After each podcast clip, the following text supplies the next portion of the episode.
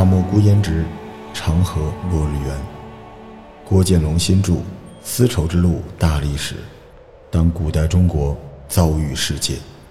耕读书社有些地。方必须去才知道，像撒马尔罕呐、中东那，本书太好了，中东那。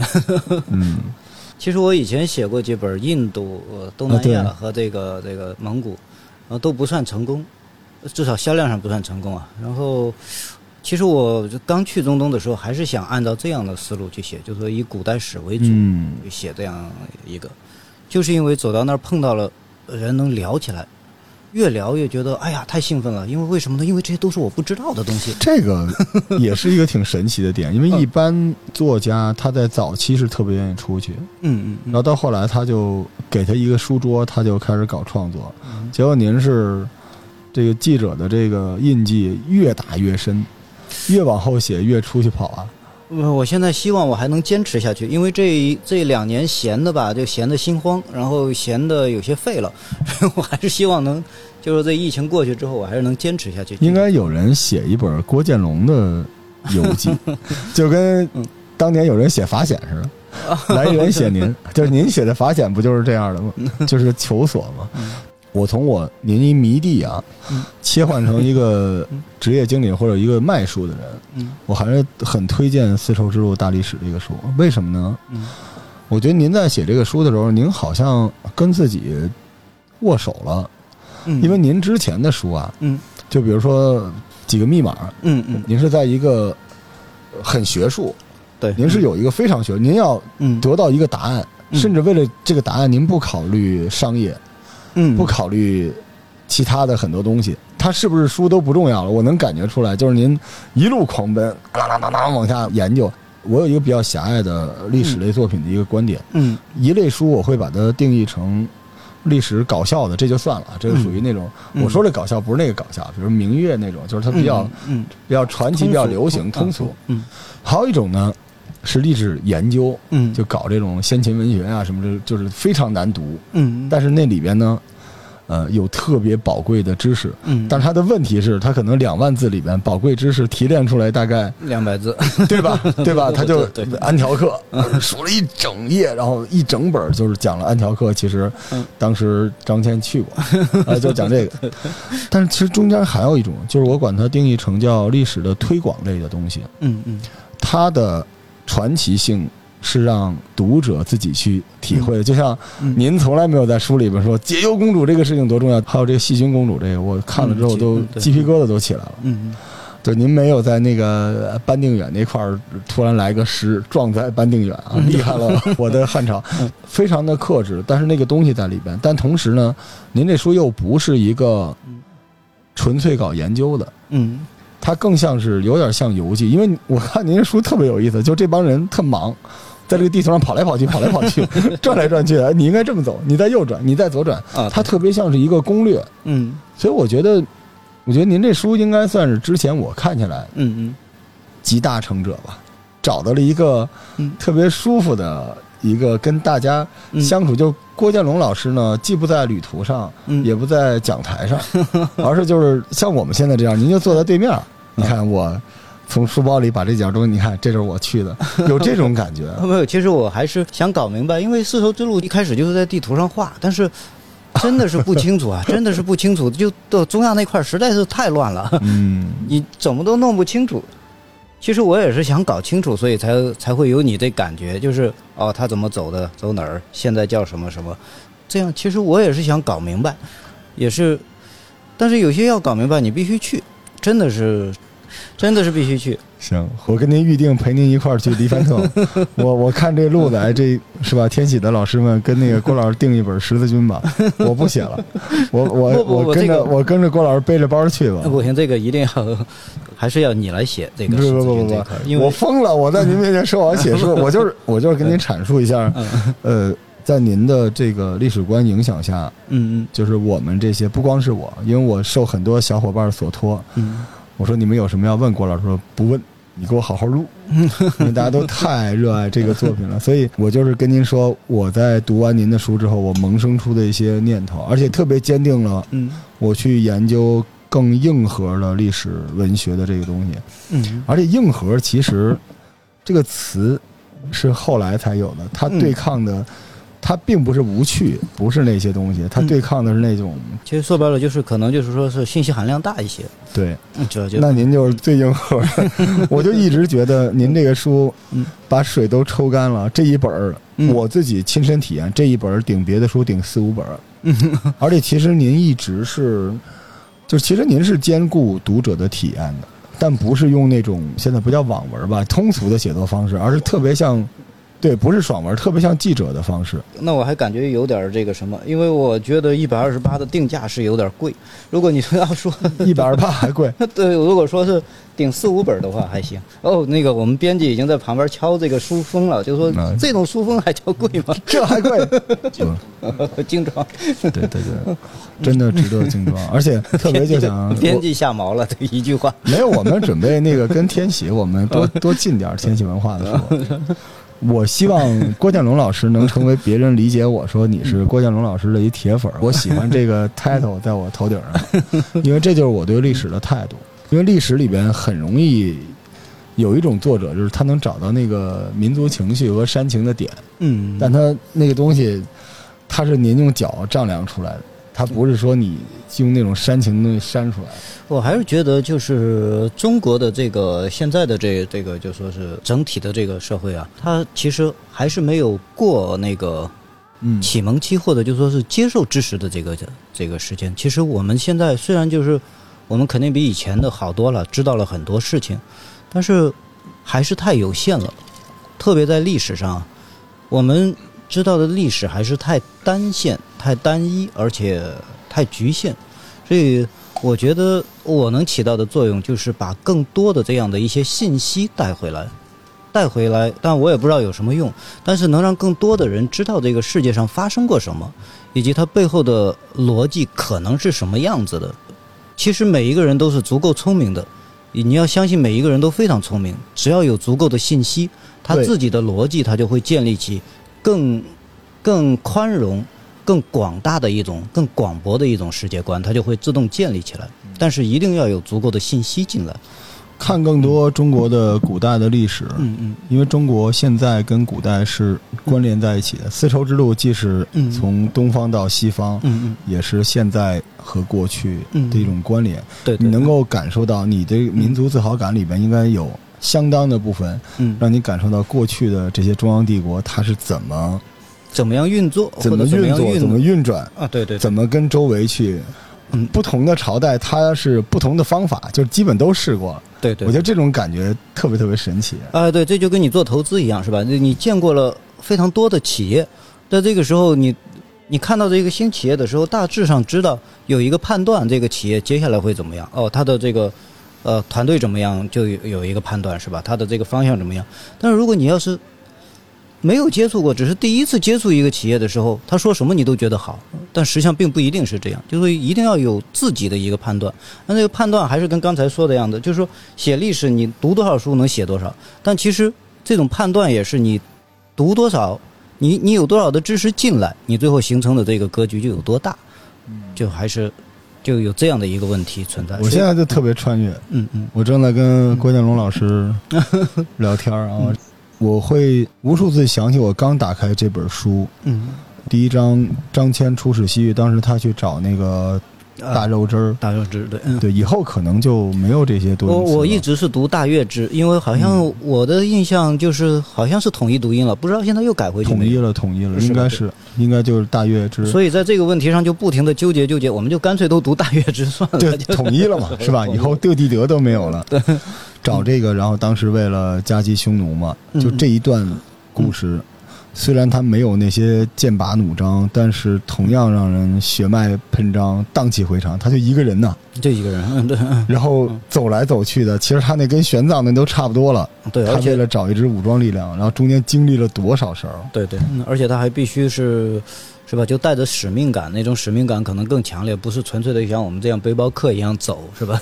对，很长时间以来就对张骞出使西域，嗯，只是觉得在呃匈奴那边被扣了。对，嗯然后，但实际上，其实匈奴对他还行，还给他娶了个媳妇儿。啊，对对，其实游牧民族啊，他欢迎的真正欢迎的是技术人才。哎，对对，技术人才，你看那个成吉思汗，成吉思汗到了一个地儿，你比如说，呃，我接下来可能还想写写一下这个元朝的这个情况，哎就是对，就是说成吉思汗到了这个中亚吧，他打下来这个地方，哪怕这个地方对他抵抗很厉害，他打下来这个地方之后，首先要把工匠全部都抓走是，是吧？然后其他的人要不要？哎，这无所谓，但是工匠一定要都提走。你想一想，那些工匠都给弄到这个呃哈拉和林啊，或者其他的这个蒙古王子的营帐里边，其实养他们还是一个非非常大的一个负担的。但是他们愿意这么做，他们就觉得这是技术人才。而且蒙古其实它比我们想象的要狡猾得多，因为现在大家一想都觉得就是摧枯拉朽的野蛮民族，不是的。蒙古当时在那个年代，它多少佣兵啊，有各种各样的民族政策。然后对对对，当时他那个重骑兵，呃，亚美尼亚的，我记得就嗯特别厉害，他们之间的联盟也非常的稳固。对，而且我现在在看，就是他的这个蒙古人的这个经济政策也是，就是可以这样说，它是以最蒙古人的这个经济政策确实是非常一个开放的，而且就是商业化的，就是游牧民族巅峰了，已经嗯。对对对对，所以说是一个巅峰时期，就是也可能就是说是中国中国人的这样的一种对外开放的心态最开放的一个时期，对，您看我都一周多过去了，我还在想着张骞。还在想，我觉得这个书太有就有魔力，就特别简单，因为您会 画那个，我觉得这招太厉害了。先画路线图，再把周围的地理风土人情说一下，嗯然后把这小棋子儿往前推。而且我觉得张骞太难了，嗯他其实是军事目标，他是一个军事目的，走一个又一个，一个又一个。嗯我觉得中国古代有多少这种伟大的外交家加军事学家，就这种就是背包客。王玄策、嗯班超都是这路子的。都是这路子。中国古代怎么会竟出这种大神人、大神仙一样？嗯，其实他也是经过了这个足够的历史淘汰，因为这一个民族啊，他总会。其实西方，我们可以再再看一下西方的这个例子，其实也有很多。你比如说，我非常呃推崇的一个叫、呃旅行家，就是阿拉伯旅行家，他呢出生在摩洛哥，也就是说世界的尽头了，等于是是吧？叫伊本白图泰。嗯，对这个人也非常厉害，他基本上，甚至他的旅游范围啊，比马可波罗还大。他是马可波罗的世界，他基本上都走到了。除此之外呢，他非洲的很多地方，一直穿越到黑非洲，穿越撒哈拉到黑非洲，然后东非这些地方他也走过。所以这样的旅行家也是，甚至我专门去这个呃摩洛哥的时候啊，到了丹吉尔这个地方，我还专门去找他的这个墓葬，因为听说他他最后的时候是回到家乡，死幸福的死在家乡嘛，所以我就回去找他的墓葬，然后竟然还能找到，就在那种蜘蛛网一样的小街道里边，然后我就一直去找找找，直到对我我。懂那感觉。呃，对，是吧？就是你知道那种阿拉伯的那种所谓的 Medina 那种是吧？就是就就跟我在那边找萨拉丁的墓是一样的。啊，对对对后来萨拉丁啊，找到了赞吉的墓，但是萨拉丁当时在阿拉伯世界，因为他库尔德人嘛，他都不是个主流，嗯嗯到最后还是嗯就是拿破仑征服时期的一个将军，嗯，把他从一破棺材板里给弄出来了。哦是。然后那个时刻嗯，我特别能理解，那那感觉跟盗了墓似的，就是你把一段历史就啊，就是这种感觉。对对对对对，我觉得那个那个太神奇了。对，所以说就是看到那个墓葬的时候，就非常不起眼的，但是还给他留着的。而且你要知道，阿拉伯人的墓葬是一直一直是离这个居民区非常近的，是，要么就在城市旁边，你从城墙上就能看见的区域就在挨着；要么甚至他就是，你就跟现在伊拉克的，比如说摩苏尔被炸被炸平了是吧？很多人他被炸死在屋子里了，当当把他挖出来之后，就直接把把他的那个屋子平一平，就直接把他埋在那儿了。他的邻居还在继续生活的，旁边就是死人墓，但是这就是他们的一种做法。我觉得天气文化呀，嗯，孵化一个旅行项目，叫跟着郭建龙老师去旅行。就是你们就看见我背一包站郭老师面前，我们俩指着地上一小土坑，对，带上我们天启的小伙伴一起，嗯 就郭老师咱们就在那儿都不用聊，就是四目相对，呃，泪眼婆娑。你你想想那种感觉，我简直。这个您写了这么多，嗯，您有特别钟爱的，这个可能会这个引发争议啊。您有特别钟爱的朝代和历史人物吗？就是您自己私藏的比较喜欢的。啊，朝代和历史人物是吧？嗯，这是我受好好几万人委托，一定要问您这个问题。是吧？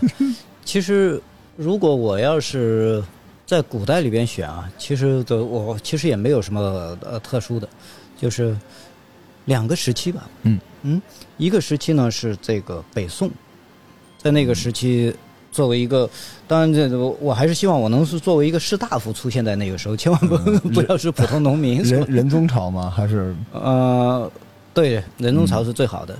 其实后面朝代吧，虽然党争比较厉害，但是也不算特别差。反正宋朝也不杀士大夫，对吧？对对，这是一个。还有一个呢，如果你要作为一个旅行者来说啊，旅行者来说，真正好的时代还是忽必烈时期的这个，就是马可波罗这个时代。为什么呢？因为这个时代东西方是打通的。哎，哎，如果你有兴趣的话，你可以一直从这儿，就从我们北京啊，大都当时叫是吧，一直一直一直可以走到罗马去，没有任何问题。嗯，护照当时已经打通了。而且，对，这其实我书里面也写了两个很有意思的这样的带有传奇色彩的人物，就是有两个出生在这个中国的呃人呢、呃，他们两个竟然是在蒙古人的时候去到这个巴格达去朝圣，但是他到巴格达去朝圣，他不是朝的这个这个伊斯兰教，而是朝的是景教，他们是景教徒，聂斯托利教。然后呢，其中一个人在那儿竟然被选为全球景教的最大的这个首领，就是大教长，就相当于是教皇这样的一个角色。所以这是我查了半天，也是中国人在世界上这样一个任职的最高职位了，在这个宗教信仰。而另一个人呢，就成了教长之后呢，就被蒙古人啊，就被伊尔汗国的这个蒙古人，就波斯汗国蒙古人，就直接派到罗马去了谈判。为什么？他们谈判要对付的就是这个阿拉伯人。这就是当年那个祭司王约翰的那个 传传说嘛？对对对对，所以说这样的一种场景啊，你只能出现在除了现代之外，你只能出现在这个蒙古人时期，在其他时候都不可能，汉代、唐代都不可能，但是蒙古人时期却成为可能，就是一种一种传奇性的这样一种旅行。你你可以看一下，就说马可波罗，还有一本白图泰都是在这个蒙古人之下，嗯，然后出现了这样的一种全球性的这样的漫游，所以我在我在想，是不是那个时代就和现在一样，我们背包客永远可以在路上，就是这样的一种感觉。所以这个时代还是非常非常有意思，它不见得是一个最呃物质极大丰富的时代，也不见得是这个什么，也不见得是呃我最舒适的一个时代，但是它是一个最具有冒险精神的一个时代。如果让您回到一些重要的历史时刻，因为跟您聊这也太爽了，跟感觉跟开了挂似的。因为我有一个朋友就特别想去当高先知，呃，高先知是吧？嗯对，也有人想当哥舒翰、哥舒翰叶 带刀那种。您如果回去，您是要穿到谁身上？我觉得郭老师这辈子都没被人问过这种问题。我没有被问过这个问题，但是我可以想一下串到谁的身上。我是是在想要不要换个性别试一下，不是吧？开玩笑，解忧公主，不用不用。如果是您啊、看完这个故事，嗯怎么做能解？你才会想，我，原来，也许他当时在那个历史条件下，嗯这就是最优解，嗯，这才是历史的那个大悲壮，啊，对，这就有点穿越小说的味道，就是他的大仁大义。就是你怎么选都是那样。但如果如果让您呢？我看一下，我到我还在想，我到底要要串到谁的身上去？就是您这个历史画间太长了，啊，对对，就是还是北宋？哦，我觉得我不想在北宋，因为北宋是一个非常适合生活的朝代。但是如果要漫游的话，我会选择其他的这样的一种朝代，就是嗯，或许这样说吧，我先不说我我串到谁身上，我一直在想这样的一个、呃小说，或者说我想哦写一个小说，但是从来没有跟别人说过想写什么。呵，或许我就想写一个这样的一种穿越，不是像我们现在这种穿越啊，就说一个不同文明的人之间的这样的一种穿越，而且似乎不想写在一个时期，或者甚至可以写上他穿越千年，他的知识穿越千年，不是说他的人人生穿越，就说有足够知识含量的这样的一种，所以我最终可能还是想作为一个，呃。不是某一个具体的人，而是能把自己抬高起来，看到整个全局的这样的一个人日本有个漫画叫《历史之眼》，啊，对对他这个人就是一直活着，然后他就可以活好几百年，然后他每一个世代他都有不同的样子，但是它对那个对对对对精神，哎，这其实是欧洲的一个传统嘛。欧洲其实总是想一些不死的人，是吧？就对一些骗子，是吧？对对对对对。或许我就想当那个骗子。其实我我在想，终于遇见您的时候，嗯因为我对丝绸之路嗯嗯那种感情，包括丝绸之路跟我们现在“一带一路”之间这种关系，嗯嗯嗯我还是想问啊，如果是您嗯选一个朝代嗯重开丝绸之路，您的配置您会怎么做？如果有无限的资源，但是在古代啊，我们就界定在古代啊有无限的资源，可以去经略西域、经略丝绸之路，有无限的资源是吧？嗯，经略西域，经略丝绸之路，有无限的资源。嗯，其实如果说起来，可能真正的好的时代啊，还是这个汉代。嗯为什么呢？就是汉朝是一个高峰，罗马也是一个高峰，有好对手，波斯也是一个高峰，印度也是一个高峰。这四大区域都处于文明的极度发展时期嗯，都在巅峰期，啊，巅峰期，对，嗯，这样的这这样的时候是非常难以遇到的，就是往往是这边起那边落，总是这个样子。就唐代也许有一个伟大的对手，就是阿拉伯，嗯，但是西欧那边就相对孱弱一些。嗯是，然后印度呢，自从这个魏晋时期的这个基多帝国之后，就一直是处于分散的状态分裂了就已经，对分散的状态。所以说，再往再往下数呢，就到了这个明代了。明代或许也也也也可以有这样，或呃元代至少是一个同，这这也是一个好的时代，是吧？嗯如果对于这个丝绸之路来讲，明代也是可以试图有所改变的一个时代。但元代您刷不出战功来，元代刷不出战功来的，对 对对，就得是当班定远嗯。在嗯，汉朝，对对对，然后迎上了最棒的对手，嗯，对，嗯，对，嗯。最棒的对手，他会遇到最棒的对手。嗯。但是如果他能接手的话，也是最棒的帝国，最棒的这样的呃人民，或者说是是，嗯、最浪漫的帝王，对对对对，穷兵黩武，对对就是想把天下都变成自己的。但如果如果要把天下打下来，中国是最好的。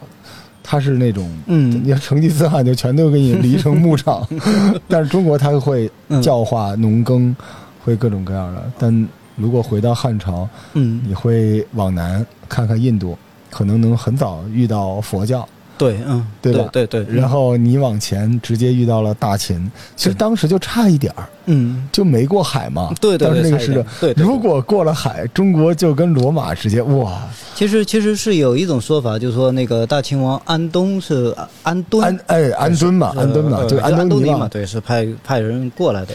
但其实更多的可能是一个商人的这样的一种角色过来，是吧？打着那个旗号来的，但是至少中国知道有这么一个大秦王叫安敦，是这也是非常难得的一种。很有可能那边也有人知道。当时您不是在书中说到，都知道中国有长城什么的事情，嗯，嗯，对，对，所以这些积淀才有后来有一段中吹的朝代嘛。文艺复兴之前，大家觉得哇，中国太好啊，了，对，所有人都喜欢那个，对对对对。嗯中吹还其实和这个马可波罗也有很有直接大的一个的关系。是吧？但但是汉朝嗯是一个特别浪漫的朝代，就大家走来走去的那些小棋子儿，一路往那边儿。对，所以说我一直在说，就是说元朝是一个顶峰的一个时期，就是说对于丝绸之路来讲，但是它也是一个对于我们来说是非常呃有有一点悲剧的一个时期。为什么？因为它激发了西方人的这样的一种好奇心嗯和探索欲，但是它却压抑了中国人，就是说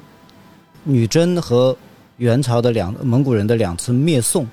造成的中国人的这样的一种收缩心理，也是从那个时候开始，嗯所以它给东方和西方带来的这样的一种遗产是完全不一样的，这也是让我们感到遗憾的地方。这个后来就都是防守型的，防守型的，因为朱元璋作为这个对抗蒙古人的呃打这个旗帜的人上来之后，必须采取这样的一种收缩相反。对相反的这样的一种方式。就蒙古人做的这种开放姿态，我们都不能做，所以这这可能是一个比较悲剧的。当时的意识形态就是这样。呃，当时的意识形态就是这样的。即使他们问是不是朱元璋这个人不行啊，我说换一个人，在当时的意识形态之下，可能还会做同样的事情，也许会好一点，也许更坏一点，说不清楚。但是整体趋势可能不会特别变化。明明朝也比较倒霉，对，嗯，后边的遇上这阴阳，大汉时代这这一大堆这银子一进来，嗯，所对所，以他遇到的问题，所以这些问题在汉朝不用想，汉朝就是要不就把东西卖给他，要不就砍他。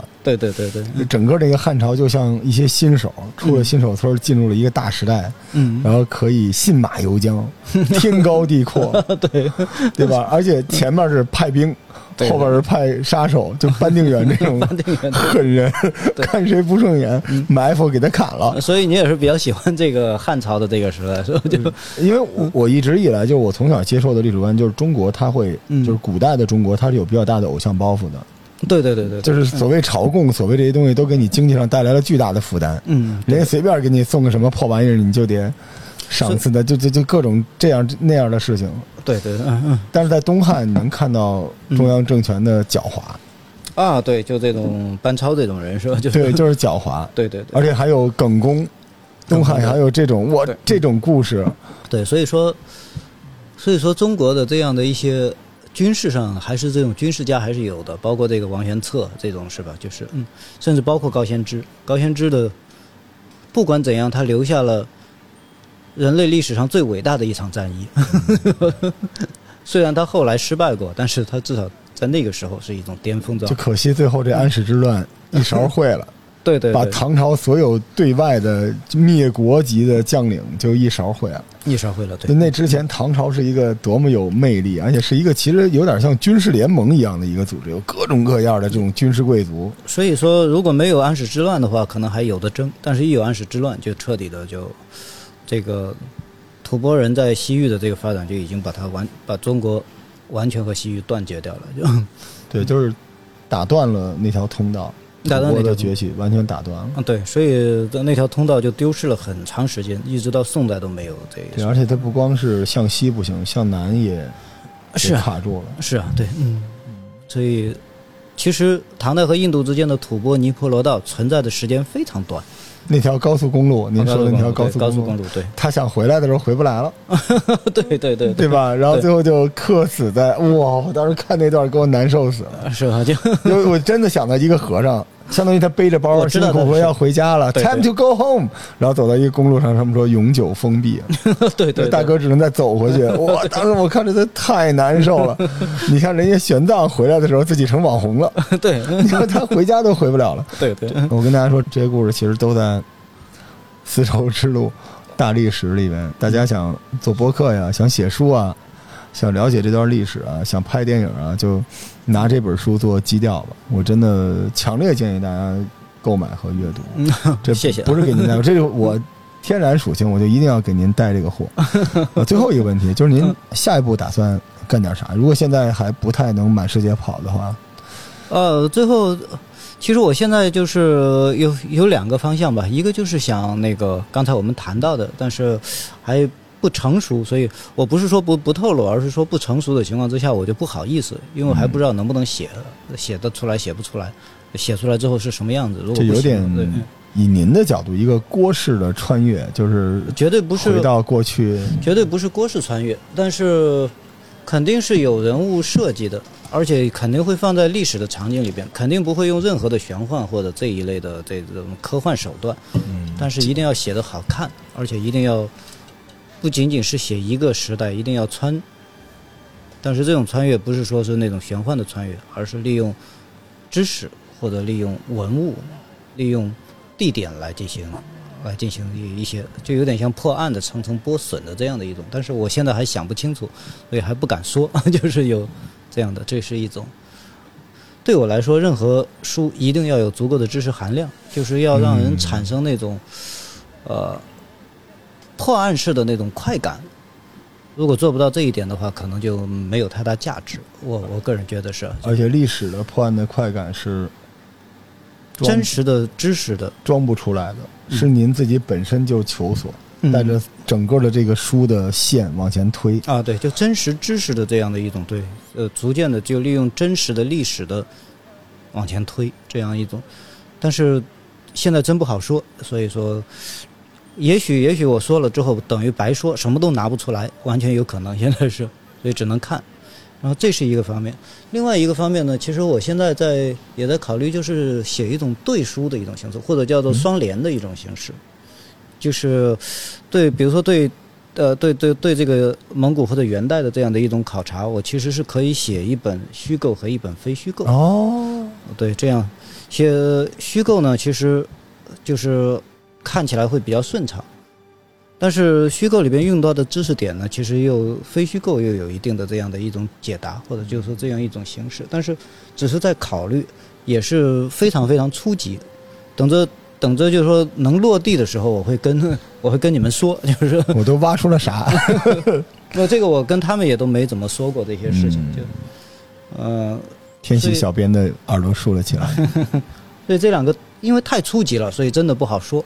现在就是，但是我只要能落地的时候，我肯定会说的，这个肯定会告。嗯，即便是有虚构的人物进去，然后有一些演绎的人，但是它也它的功能也是能向你还原那个大时代。啊，对对对对，而且一定要是吊胃口的这种。但是，其实怎么说呢？像我们这一代的人啊，对武侠，虽然现在武侠慢慢的不看了啊，是吧？我现在也有点看不起武侠了。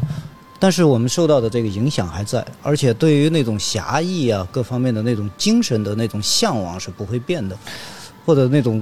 浪迹天涯的那种向往，对，就是很多人对了解当时的这个宋元战争都是杨过，对对对对对对对，对吧？然后郭靖守襄阳，对，所以说，即便写小说，也希望写出那样的一种侠义精神来，但不见得是是那样的。我们更多的要靠知识的积累，而不仅仅是那种玄而玄之又玄的那种武功，降龙十八掌这些都是不会有的。但是知识的这样的一种推理和知识的积累，这样一定要体现出来。我是这样想的，但是现在还，也许在说大话。有一个西方写历史的人，他会讲说，嗯，他在写历史的就像做一场梦，他跟您刚才说的很像，嗯嗯，他写完这本书，嗯嗯，他会不认得，嗯，你会不记得，对，但是他会记住自己的那个美好的梦境，对，在历史里边他是自由的。走来走去的，能够看到走马穿花也好，还是怎样也好，能看到所有嗯历史的那些细节。嗯，我当时看完那个时候，我就做梦了，我觉得我被托梦了。我梦里老梦见宋朝就是在嗯，在什么临安什么的一个一对工匠父子被抓到嗯呃君士坦丁堡城下去。去攻城去，嗯，每个人都有，对对对，就都有这样的一种穿越的。对我真的觉得，因为因为这个完全有可能，但是他在您的这个地图上，我用您的地图，我就可以画出来。嗯，因为如果当时他招收了工匠，嗯，工程器械的工匠，嗯，他带去当时长子牺牲的时候，这序列物带到那边太有可能了。嗯，所以会有一个杭州人，嗯，他见过尼罗河，嗯，他也见过。耶路撒冷也见过安条克，也见过拜占庭。我好想哪天看见这个人。呃，如果我这样写的话，你千万不要认为我是盗的你的想法。作为 一个男人都有的共同的梦想。我相信我能跟 呃跟郭老师聊的特别特别开心啊。然后郭老师这次在北京的行程，呃，就是接下来。应该十九号晚上的时候会有一场那个就是新书发布，其实，对这这本书到时候才算真正的发布吧。哦，对，然后好爽，我已经看完了，还被签了字 是吧？然后十九号之后可能就没有什么安排了，然后下个月的时候可能还会再来一趟北京。我一年基本上就是两三趟北京，一次一个星期左右，就是这是编辑给我的任务。但是除了对。除了这个，除了这个时间之外，他们不怎么打扰我，也，所以我非常感谢我的这个编辑团队，也是在这个方面，他们知道尊重你的这样的一种时间安排，但是呢，又会利用最短的时间之内，那个来为你捧场，来为你这个做宣传。因为一个人他永远不可能生活在真空之中。我懂。虽然我是，呃，不大在乎这个，但是从某种程度上来讲，我之所以能。有这么安静的环境去创作，就是因为这些编辑所做的事情，以及他们给你做的推广，能卖出去一些书，才能做得到。您遇见了懂您的编辑啊？对对，郭建龙老师的书对于编辑来说，既是他们的硬通货，又是他们的私货。对，我非常能明白大家为什么热爱您的作品。所以，所以每一本书对他们来说，也是一场巨大的。巨大的工作量吧，就是呃编这种书可能是非常费劲的一这个是的确的，我我觉得编您这一本书顶别人编好几本儿。啊，对。对，对，经常会碰到他们就是查下面的这个资料，这个资料不对，嗯，这个资料不是出现在这儿，他们会甚至每一条的这样的注释或者这样，他们都会一一的对过，所以这是一个非常巨大的一个工作量。但对他们来说也是旅程。啊，对，我都想当郭老师的编辑，真的真的。哎，我有生之年我立个 flag，就是呃，不用出出现在后边那个一大堆小字儿里边，算我一个，我这人生就哪怕是妖风写一小字儿，嗯，哎呦，真是太太幸福了。最后也希望大家能够关注天喜文化啊，一个是公众号，一个是丝绸之路大历史啊。当古代中国遭遇世界这本书，嗯这马上就上了哈，现在已经能买到了吗？嗯。对，现在可以在一些呃嗯。平台上已经可以买到这本书了。我是硬带货，必须买，真的，因为实在是太好看了。就是所有喜欢历史类的，嗯。你们遇到了一个特别好的时代，不像我小的时候只能去看二十四史，对对对，你们真的遇上，而且我觉得。虽然大家说现在阅读等等之类的有些问题，书店行业有一些问题，但是嗯。出版就是在越来越好，因为互联网不光让我们获得了更多的信息，嗯。而且让那些非常强大的作者、作家们，他们也得到了巨大的素材。当然，像郭老这种还得自己去跑一趟，这已经是非常罕见了？您是一个比较 classic 的历史的这个作者，对，对，其实我是比较喜欢斯文赫定啊、奥莱尔斯坦因啊这些人的，明白。我觉得在路上的这样的一些人是最有意思的，还是太感谢郭老师，希望有机会还能再见到您。啊，肯定会有机会。希望希望，因为这个 就是您就是我那个通关的终极 BOSS，我实在是作为一个历史的职业读者，实在是特别特别的幸福。对，希望您您每一本书都大卖，然后谢谢啊，对对对，因为这时代就需要这样的扎实的东西。感谢各位的收听，感谢各位，谢谢郭老师，谢谢郭老师，谢谢谢谢谢谢，拜拜。嗯。